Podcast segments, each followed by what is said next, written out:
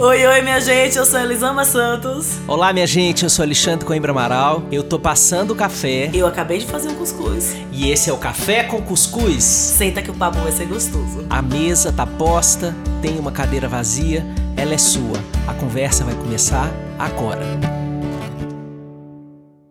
Olá, olá, minha gente querida. Com atraso pandêmico, chega aos seus ouvidos mais um episódio de Café com Cuscuz. Sente aí, sem atraso.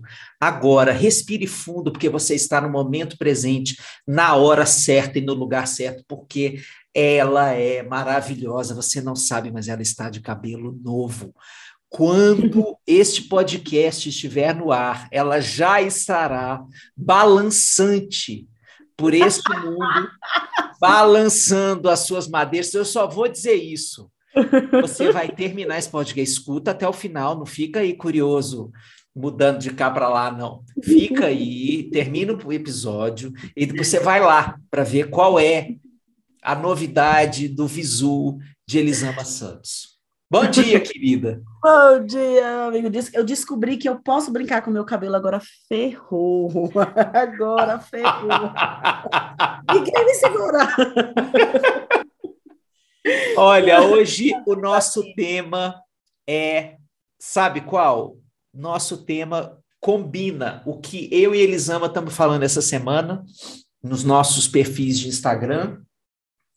Eu estou falando sobre a Semana da Psicologia, porque dia 27 é dia do psicólogo, comemoramos 59 anos, é uma profissão muito recente, gente. Bem Tem 59 né? anos que a psicologia foi é, legalizada, autorizada a ser exercida como profissão no Brasil.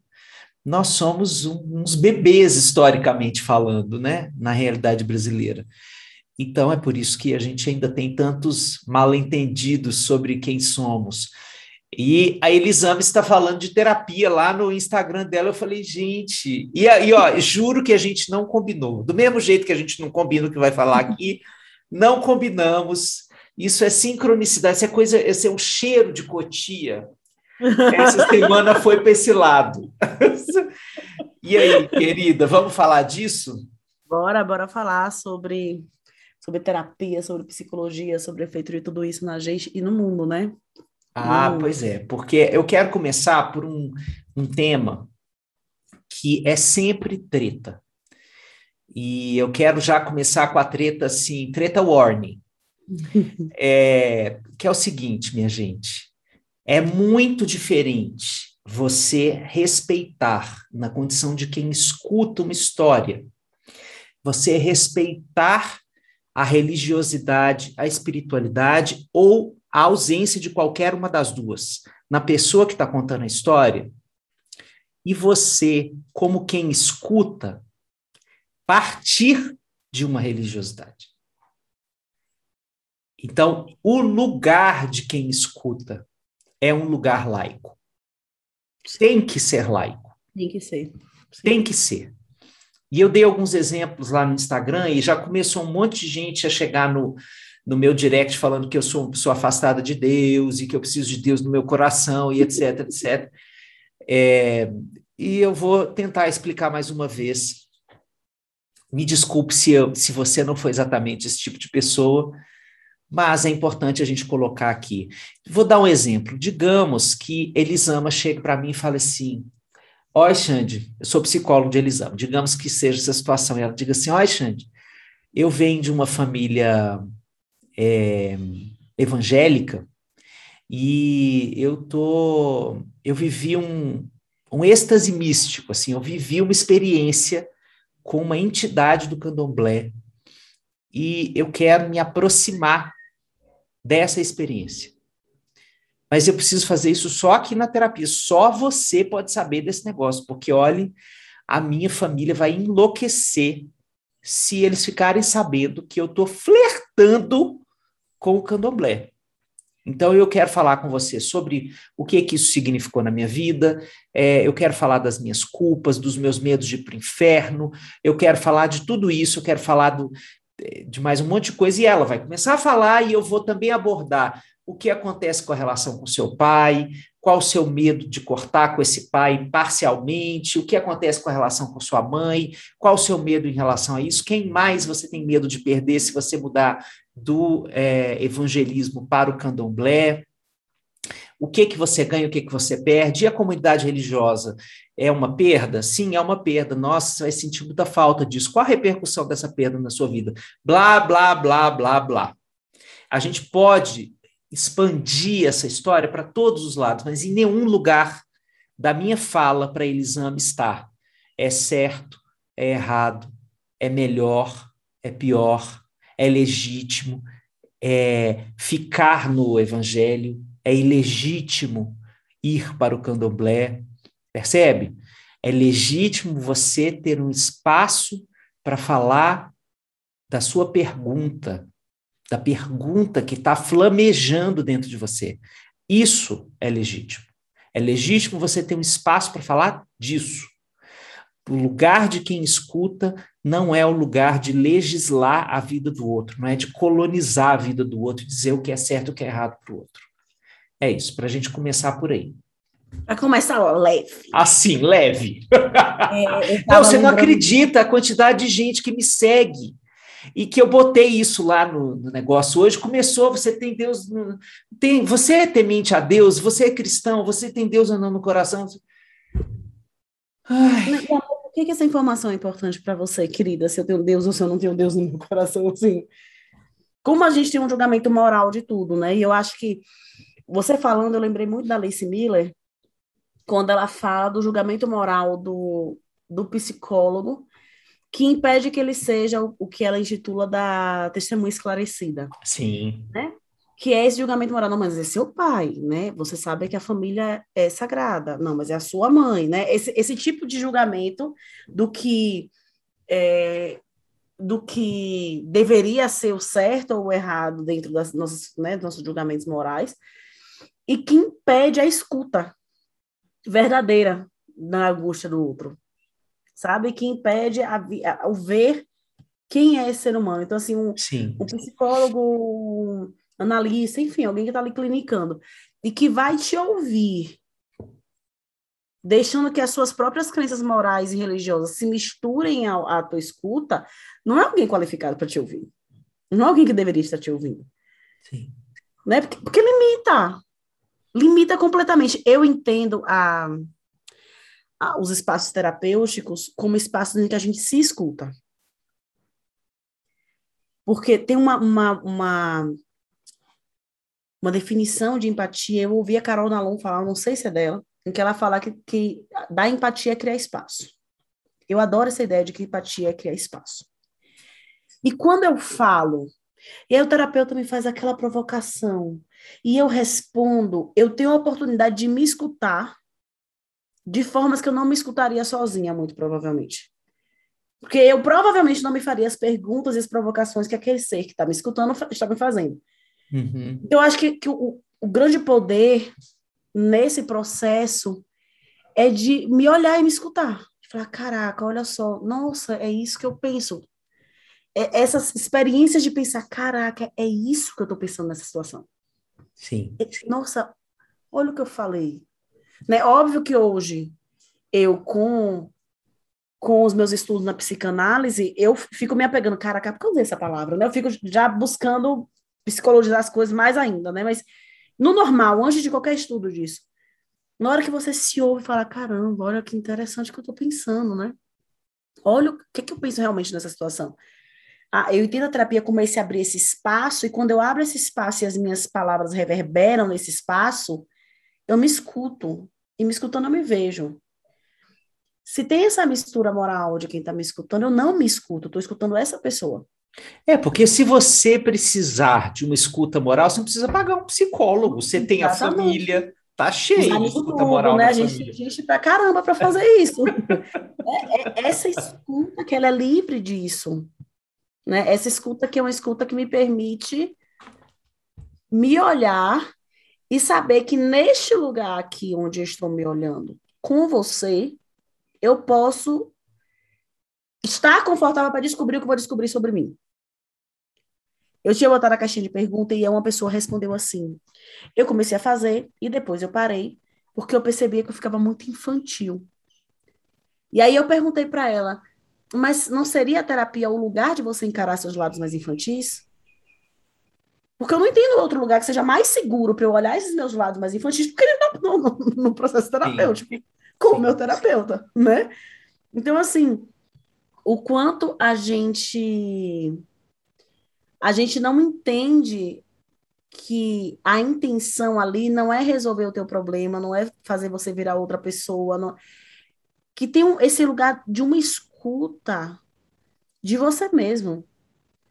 Sim, que às vezes os seus vários julgamentos morais, né, esse pai, essa mãe internalizados, etc e tal, eles não te deixam ouvir essa voz. Sim. Né? Eu acho que eu acho muito poderosa a escuta que faz, peraí, ok, a gente, eu tô ouvindo essa voz, e eu quero ouvir as suas outras vozes, que elas são silenciadas por essa voz, também respondendo essa pergunta agora, né? Essa, essas, esse caminhar junto, que se o, o, o quem está te escutando não está aberto para fazer esse caminho, está travando o próprio passo, vai te impedir de caminhar também, né? Então, assim, faz muito sentido o que você falou. Eu quero contar uma história que tem tudo a ver com isso que você está trazendo, que foi a cena iniciática minha como terapeuta. É... Não, não foi a primeira cena como terapeuta, mas foi a cena que me ensinou o que era essa posição e o que não era. E para que lado eu ia me, me encaminhar nesse, nesse mundo já tinha alguns anos que eu já trabalhava como terapeuta, fui fazer o meu mestrado no Chile, minha formação como terapeuta de família, e, e aí, quando eu cheguei lá, eu precisei passar um tempo. Eles me deram 30 dias para eu me acostumar com o idioma e começar a atender as pessoas em espanhol e tal. Era muito desafiador para mim naquela época, embora eu tinha já proficiência, mas eu, eu sabia falar o espanhol madrilenho. É a mesma uhum. coisa de você saber falar o, o que as pessoas falam aqui em São Paulo e chegar lá no interior do Amazonas ou no interior do, de Goiás e conversar com as pessoas. É, é outra linguagem, é outro código, né? É outra gíria e tal. Bom, aí a primeira pessoa que me chega para eu atender depois desse tempo é uma mulher que chega e fala assim, uma mulher adulta, ela tinha 40 anos na época. É, eu, eu tinha 20, sei lá, 26 por aí, né? 20, sei lá, 25, 26 anos. E aí ela chega e fala assim: é, eu vou começar aqui, vou falar, estou aqui para falar, e, mas eu vou te dizer que eu vou te abandonar é, eu vou te abandonar no máximo em cinco sessões, porque é o que sempre acontece com as minhas terapias. E eu falei, por quê? Me conta o que, que aconteceu com você. Aí é, ela falou assim: tem uma coisa no seu tom de voz dessa pergunta que eu acho estranho. Eu falei, o que que é estranho? Ela falou, você está realmente interessado em saber o que se passa sobre mim. Eu falei, eu agora que não estou entendendo. Aí ela disse, eu vou te explicar. Sabe o que eu sempre vivi em terapia? É assim, eu abro as minhas vísceras e na hora que elas estão doendo pra caramba, que eu tô parecendo uma lesma no chão derretendo porque jogaram sal nela, é, na hora que eu estou mais exposta na minha dor, o terapeuta fala assim: seu tempo acabou, volta semana que vem. E eu falei: então eu quero que, que a gente faça um acordo aqui. Todas as vezes que você sentir que eu estou jogando sal sem te proteger da própria dor, de estar tá vendo a dor, é, você me sinaliza. Eu vou parar tudo e vou te escutar. E você tem um compromisso meu, que você vai sair em todas as sessões é, se sentindo minimal, minimamente em condição de levar para casa as perguntas que você está se fazendo aqui dentro. Aí ela, passamos os dois anos que eu morei lá no Chile, ela foi minha paciente. e, e isso me ensinou, assim, nunca mais ela sabe que ela ocupa esse lugar, porque eu faço questão de falar para os meus pacientes que mudam a minha forma de ver a vida. Eles sabem, eles sabem, né? É, quem eles são, por que, que eles fazem isso comigo. Eu, na última sessão eu sempre falo para eles. É, e essa mulher me ensinou o que é ser terapeuta. Do jeito que eu gostaria de ser. Tem outras formas de ser, não é a única. Uhum mas ela me disse, ela me deu a chave para eu entender como eu gostaria de ser terapeuta.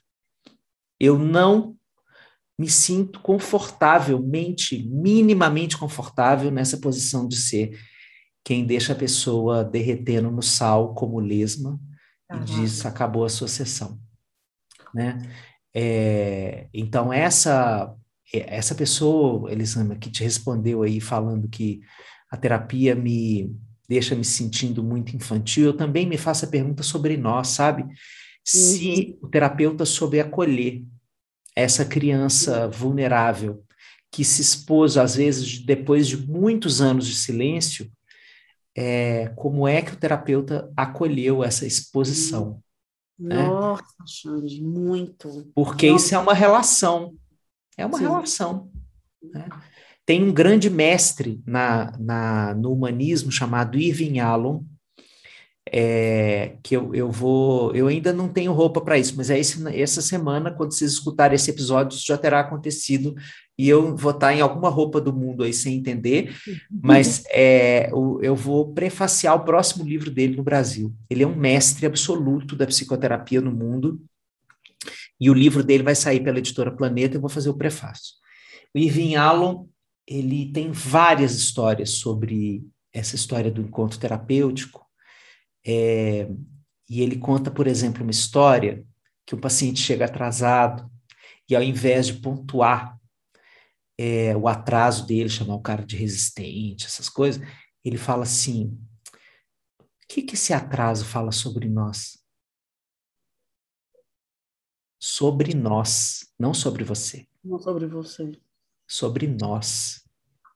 Sobre esse vínculo, né, Xande? Sobre esse vínculo. Aí o cara começa a falar do atraso, começa a falar do atraso, e é, ele chega a uma conclusão de que é, ele ainda não tinha acolhido suficientemente aquele homem e que o atraso dele tem a ver com o tanto que ainda falta para ele se sentir acolhido.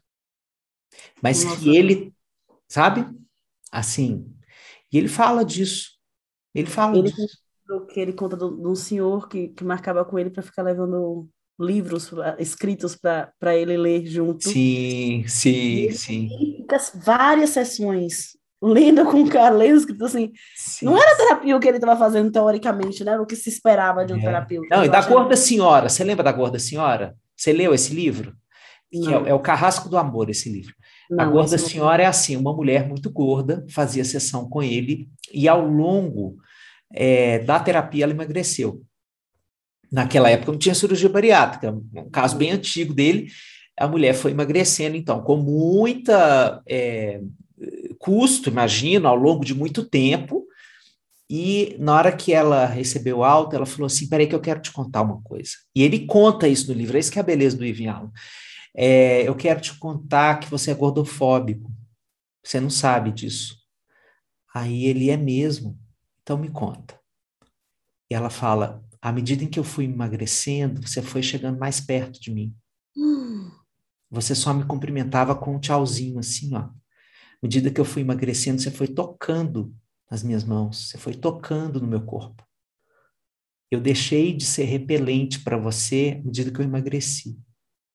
Caraca! Sabe o que você está falando, Xande? Mas não é lindo um cara poder abrir isso num livro? Incrível, incrível. é, você está falando e eu estou pensando na minha história com a psicanálise, porque eu amo estudar psicanálise. Amo, amo, amo, amo, amo, amo estudar psicanálise.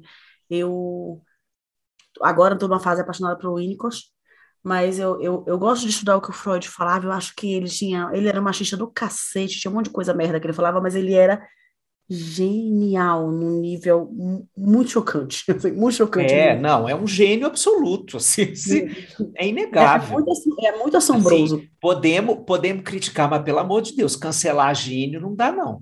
Não dá. Então, assim, eu tenho as minhas críticas a ele, eu gosto de estudar Douto, a François Douto. Nossa, eu acho ela fantástica.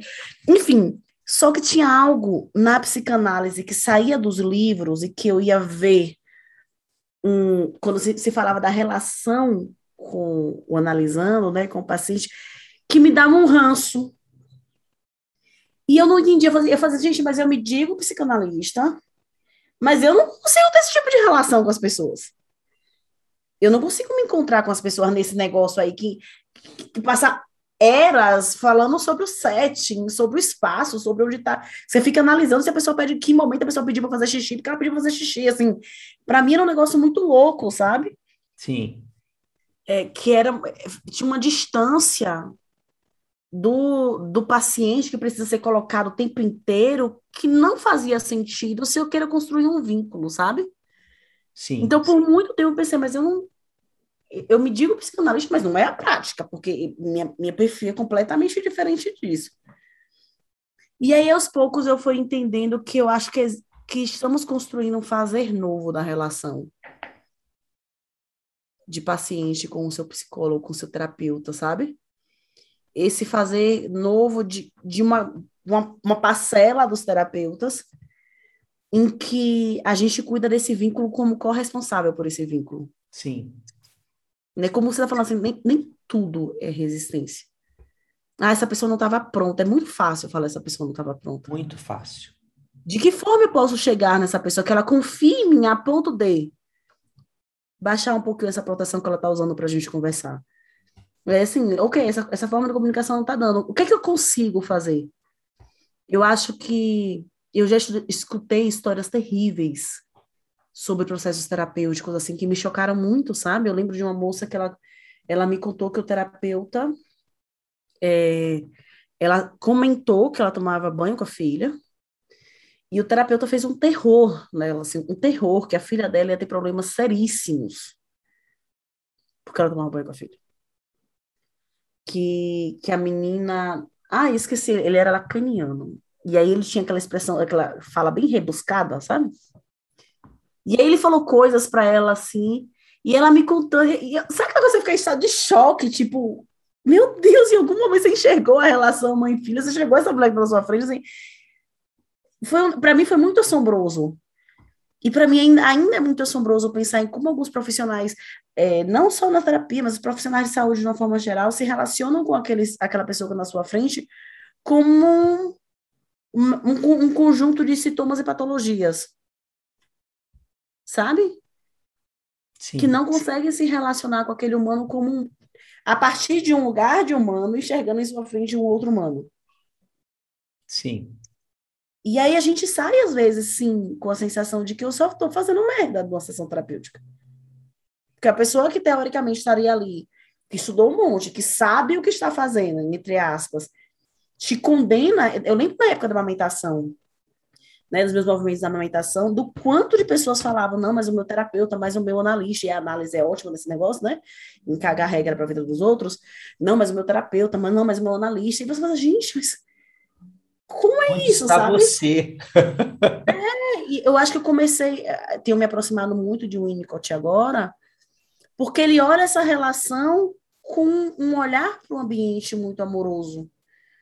Sabe? Ele olha assim, ah, não, mas peraí, esse bebê não é o peito bom e o peito mal. Não, peraí, o que, que ele está querendo agora? Sai, sai dessa, dessa dualidade que a gente olha para ciências e que tem um, um, embasamento, né? Se a gente for olhar a psicologia da forma que ela é aplicada, vivida, ela é criada por um monte de homem branco, machista pra caramba, europeu, Se a gente não tem um olhar crítico sobre o que a gente vive, o que a gente fala, a forma que a gente aplica, se a gente não contextualiza, para não evolui, cara.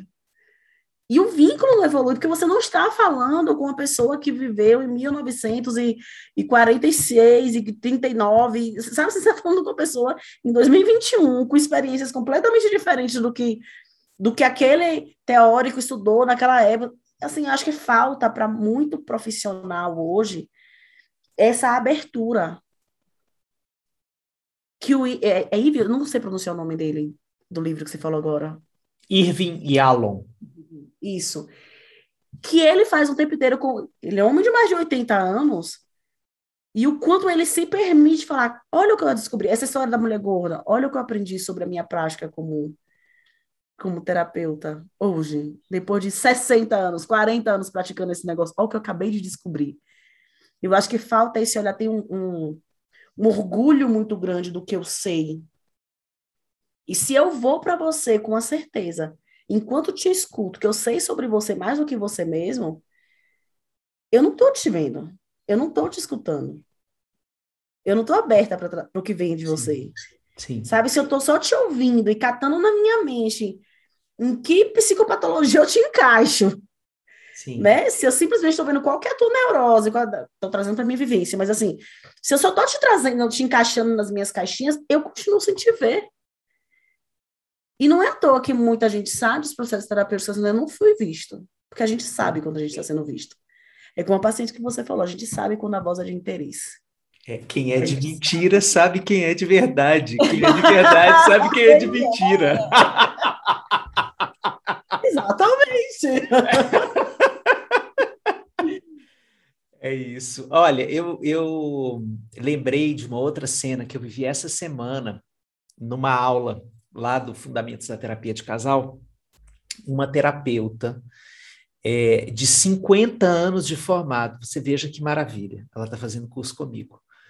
Ela tem 50 anos de formado, portanto, ela tem mais tempo de profissão do que eu de vida.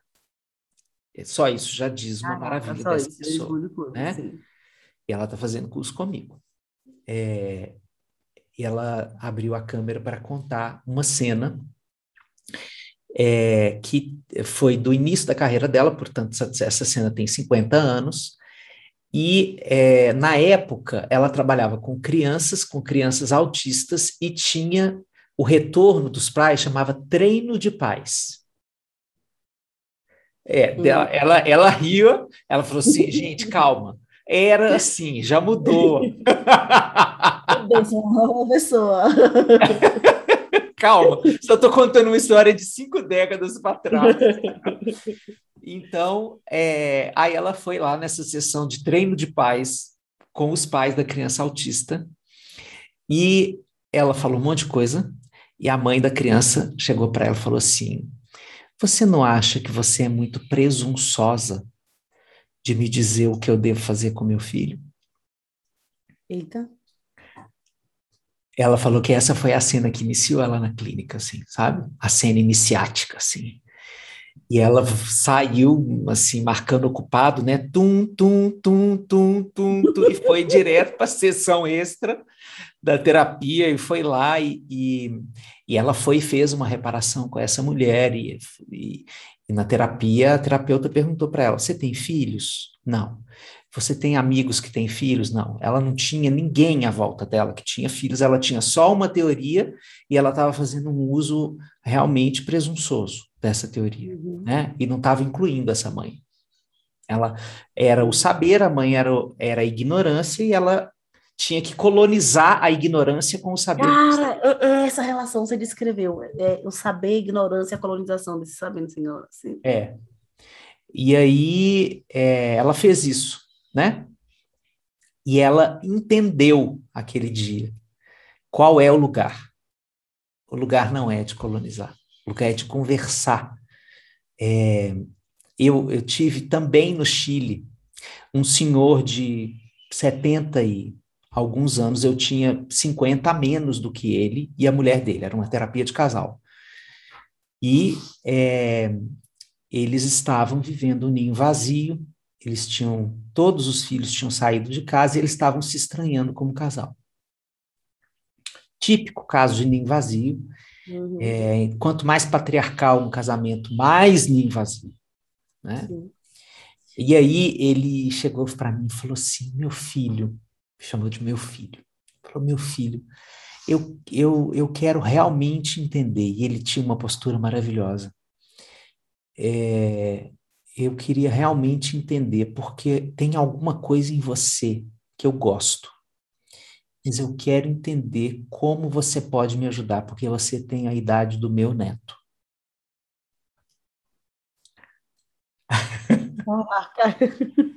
eu, é, com 20 anos a menos, eu fiquei é, fazendo um truque, porque é um truque, tem um pedaço disso que é técnica e tem um pedaço que é truque, truque de mágico mesmo, que você tira da cartola quando você não sabe o que tira. Aí é, a gente devolve a pergunta para o pessoa e fala assim: por que, que você está fazendo essa pergunta? Não era a pergunta mais adequada para fazer para ele, é porque eu não sabia o que dizer. Não tinha. e aí você ganha um tempo para pensar. Isso é um truque terapêutico, assim. E aí é, foi isso que eu fiz com o cara, e o cara falou mais algumas coisas, e naquilo eu consegui elaborar para ele. Falei assim: olha, a única coisa que eu consigo pensar agora é que eu tenho uma teoria e você tem uma vida vivida, a gente pode trocar saberes. E isso fez ah, muito sentido para ele. Isso fez muito sentido para ele. E aí, toda sessão, ele me perguntava: o que você aprendeu comigo hoje? Muito fofo. Ai, muito fofo. Ele entendeu isso e levou isso como uma lei do nosso encontro, sabe? E ele me perguntava e eu falava com ele as coisas que eu tinha aprendido. E Gente, é, trocar saberes é isso, né, Xande? Né?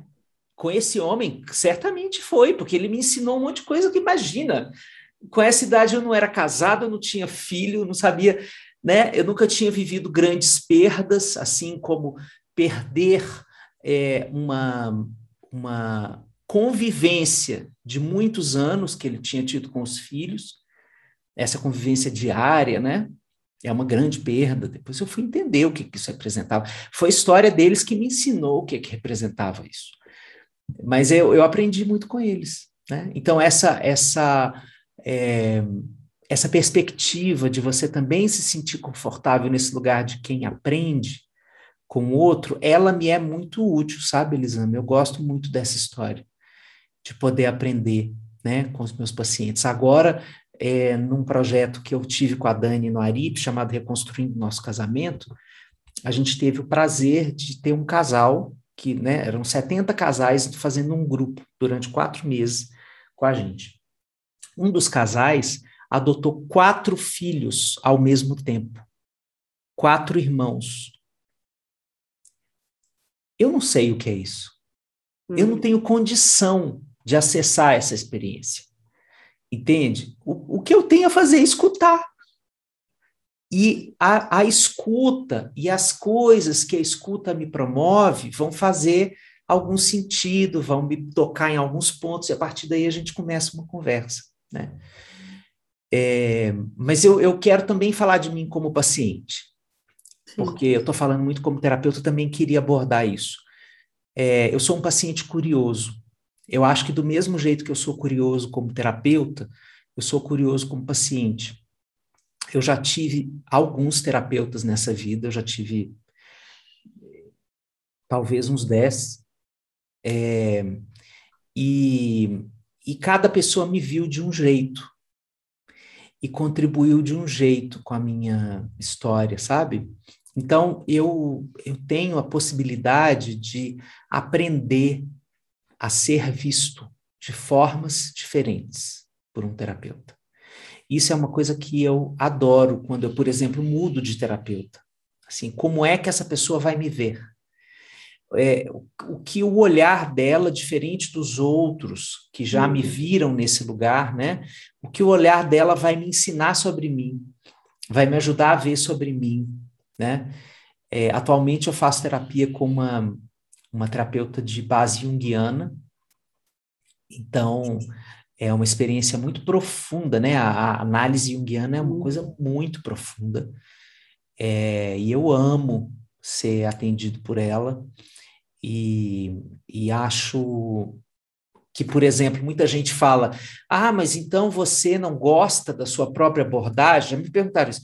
É, você não gosta da sua própria abordagem porque você faz terapia com outra linha? Deixa eu te dizer uma coisa, meu amor. Pessoas não são carretéis. Então, você não precisa caber numa linha só. Então, é, inclusive, você fazer terapia com abordagens que você desconhece te deixa num lugar mais vulnerável como paciente, que, é, que pode ser muito importante para você. Se você faz com a mesma abordagem, pode ser que você fique tentando controlar ou aprender tecnicamente o que o outro está fazendo com você e você sai daquela condição genuína do paciente que está ali só entregando a sua dor. Né? Então, eu senti muitas vezes a necessidade de estar com gente é, em abordagens que eu não domino nada, sabe? Que eu conheço muito pouco e que é, eu vou simplesmente estar para nós. Eu acho que isso é muito útil. Você está falando de como você é como paciente. Eu lembrei da sessão de terapia, que eu achava fantástico como o Celton Mello ele conseguia ser um como terapeuta e ser um paciente insuportavelmente irritante liga a outra, se olhar e fazer, gente, mas olha como ele consegue juntar, assim, coisas irritantes de diversos pacientes num só, né? Como ele era implicante, briguento, assim, e como fez muito sentido dentro da história de vida dele, né? Era, tinha Sim. todo... Mas eu achei um máximo quanto desmistificava o paciente, o terapeuta com o paciente, né? É, eu quero fazer um, um spoiler, Nada. posso? Em setembro, de 21 a 24 de setembro, vocês terão um evento gratuito no Aripe, que é só para a gente relaxar. Todo mundo está exausto. E vão ser quatro dias de conversa sobre a esperança, vai ser de chamar Diálogo sobre a Esperança. Uma das pessoas que vai estar tá comigo é a Jaqueline Vargas, é a redatora do ah, Sessão redatora. de Terapia, a pessoa que escreveu todos os episódios de Sessão de Terapia desde a primeira temporada. Nossa. Ela vai estar comigo e a gente vai conversar. Tá muito em breve vocês vão receber as informações. Tá muito fantástico. É, a terapia, eu falei o tempo inteiro, muito mais como, como paciente, né? Porque a terapia, para mim, ela tem esse lugar de me ajudar a organizar, sabe? Organizar os pensamentos, organizar as coisas que eu não vi, porque às vezes eu tô com a minha bagunça interna tão grande que eu não tô vendo coisas que em outros momentos poderiam estar bem fáceis de acessar, Sim. eu não estou enxergando Sim. elas. Sim. Eu acho que a terapia ela me ajuda a ir para esses lugares e às vezes tem, tem pergunta que o meu terapeuta faz, que aí ele faz, faz, caraca, sente orgulho, cara, sente orgulho que essa pergunta foi foda, ele começa aí. essa pessoa, poxa, dá para ficar orgulhoso com essa, com essa pergunta, foi, caraca, não sei, não sei te respondendo, mas eu achei fantástica a pergunta. Olha, Enfim, eu, eu, oi. Eu Desculpa, te interrompi. Desculpa. Pode ter. pode falar. É, eu, eu tenho essa sensação o tempo inteiro. E eu fico pensando que na hora em que as pessoas é, falam com tanto medo da terapia, elas também não estão conectadas com essa dimensão prazerosa. É muito prazeroso você se sentir tão visto Sim. tão compreendido a ponto da pessoa te fazer uma pergunta que faz você dar uma cambalhota em si mesmo, Sim. você dá uma pirueta nas suas autodefinições, sabe? É muito prazeroso isso. Nossa, eu acho é uma, é uma sensação de muito acolhimento também. Sim, Essa pessoa está realmente prestando atenção no que eu estou falando, ela está é, realmente escutando o que eu estou dizendo. Cara, e, e, e, quando você tem aquele vínculo, naquele dia você me falou tal coisa, você consegue ligar essas duas coisas e putz, sabe? essa, né? Empolgada. Aí eu faço mesmo, nossa, como eu amo a livre associação de ideias. Ele fica vendo com a cara, eles amam, pelo amor, né? eu falo, nossa, como eu amo a livre associação de ideias, nossa! Porque eu me empolgo, porque eu acho fantástico. Eu, eu, eu falo o tempo inteiro no meu trabalho que a gente precisa de curiosidade sobre a gente. Sim, pra, você pra, fala pra, lindamente disso, é verdade. Assim, a gente precisa de curiosidade. E eu acho que na, na terapia eu consigo ter companhia na minha curiosidade sobre mim. Sabe? Eu, eu, eu tô com essa curiosidade acompanhada. Eu, eu me sinto como as crianças, assim, observar meus dois filhos. brincando, e que eu falo, Gil, olha isso, olha, é verdade, sabe? A, a, empolgação na voz de quando um mostra uma coisa que, que a, a gente adulto não tem, mesma pegada que eles quando um mostra uma coisa para o outro.